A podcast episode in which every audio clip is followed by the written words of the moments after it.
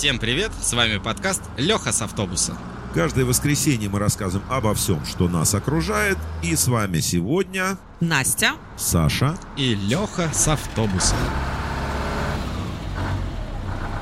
Все мы достаточно много проводим времени в интернете. Общаемся, размещаем фотографии и пишем комментарии.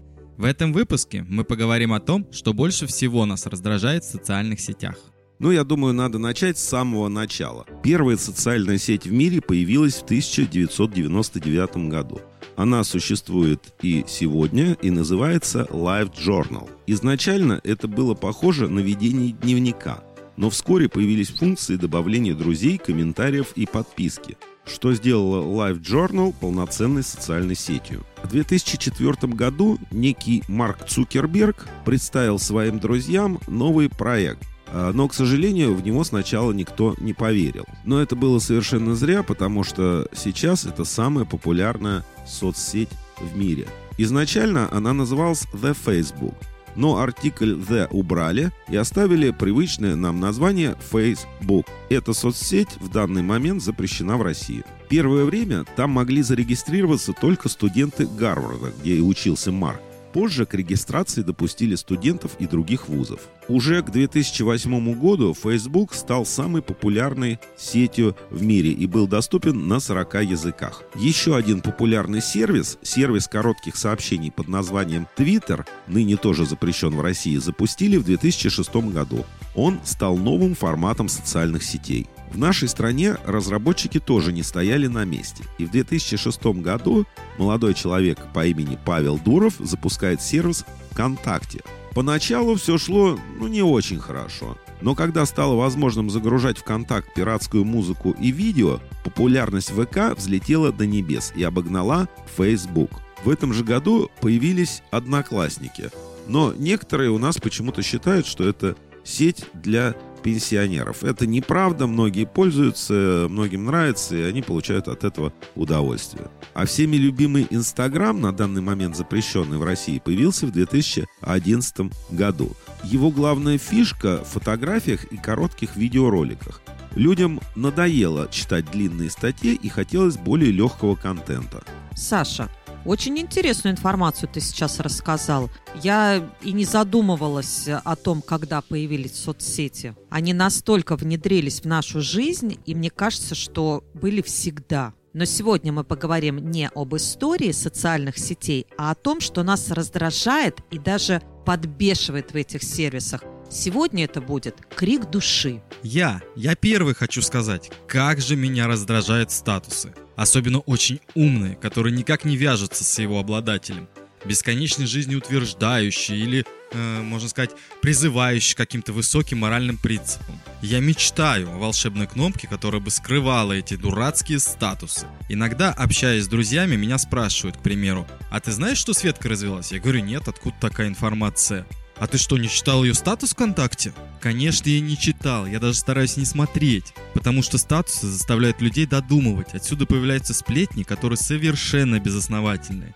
На мой взгляд, это совершенно лишняя функция. Лучше человек пускай напишет небольшой пост о своем настроении и пообщается на эту тему в комментариях или в личке, чем эти пару совершенно глупых и ненужных строк в статусе.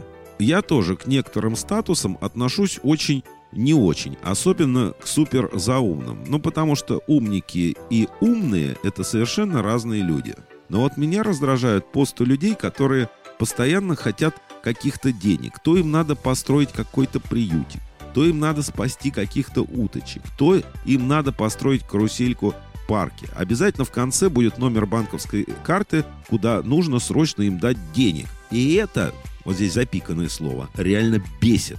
Я не говорю о том, что помогать не нужно. Помогать нужно, и я сам не против. Я имею в виду тех людей, которые репостят эту информацию постоянно, по несколько раз в день во всех группах. Это превращает ленту в какую-то паперть. У меня тоже в ленте попадаются такие сообщения, я стараюсь их пролистывать, всем помочь невозможно, да и часто за такими сообщениями стоят мошенники. Ребята, я с вами абсолютно согласна. Но что меня еще очень сильно раздражает, это многочисленные поздравления. С первым днем весны, с последней субботой лета, с днем жестянщика, с первым снегом. с Днем Северного Оленя. И этот список можно продолжать до бесконечности. Потом из соцсетей эти картинки переходят в мессенджеры, и вся эта фигня продолжается весь день. По факту вся память смартфона заполнена ненужными фотографиями и видеороликами из сообщений. Нужно еще отвечать на такие сообщения. Некоторые же пишут «Ты посмотрел мой видеоролик?» Это полный трэш. Да, точняк, как я тебя понимаю. А как насчет этих навязчивых приглашений в сообщество? Вас приглашают в группу «Как хорошо жить в экодеревне» или «Тайны розового слона». Ты все это дело игноришь, но они настойчиво продолжают присылать приглашения. Конечно, есть полезные группы и интересные, а, на которые я подписан, но я хочу эти группы находить сам. Я не хочу, чтобы мне их предлагали. К счастью, во многих социальных сетях уже появился пункт настройка, где можно поставить галочку и больше такие приглашения приходить не будут. Леша, ты должен обязательно показать мне, где эта галочка. Настя, непременно это сделаю, как только запишем подкаст. На самом деле соцсети создавались с благими намерениями. Но в данный момент они превратились в настоящие рекламные площадки. На каждые три поста есть реклама, и это прям расстраивает. Стоит в интернете почитать статью, например, про лыжи. Заходишь в соцсеть и все, тебе постоянно в ленте попадаются лыжи. Умные алгоритмы решают, что тебе пипец как нужны эти скользкие доски с палками, естественно, в июле. Получается, вместо того, чтобы посмотреть и почитать посты друзей, ты постоянно смотришь и читаешь то, что тебе хотят впарить. А я еще такую вещь заметила. После общения с подругами, а говорили мы о путешествии, я зашла на один из известных сервисов, и мне тут же показали рекламу туров в Египет. Выходит, эти умные алгоритмы еще и подслушивают? Может, они еще и подсматривают, кто же знает. Подсматривают, подсматривают, все знают. Но вернемся к теме. Инстаграм просто забит фотографиями ног, маникюра и еды. Я искренне не понимаю таких постов. Смотришь ленту – руки, ноги, руки, ноги, сэндвич, снова ноги и шашлык. Вокруг нас столько прекрасного и интересного, но многие продолжают упорно заливать все части тела и свое меню на обед. Что за дурацкий тренд? Есть еще тренд, когда люди ведут целый фотоотчет своей жизни. Вот тут я проснулся, смотрите, мои глазки припухли. Я сейчас наложу огурчики и полежу 5 минут.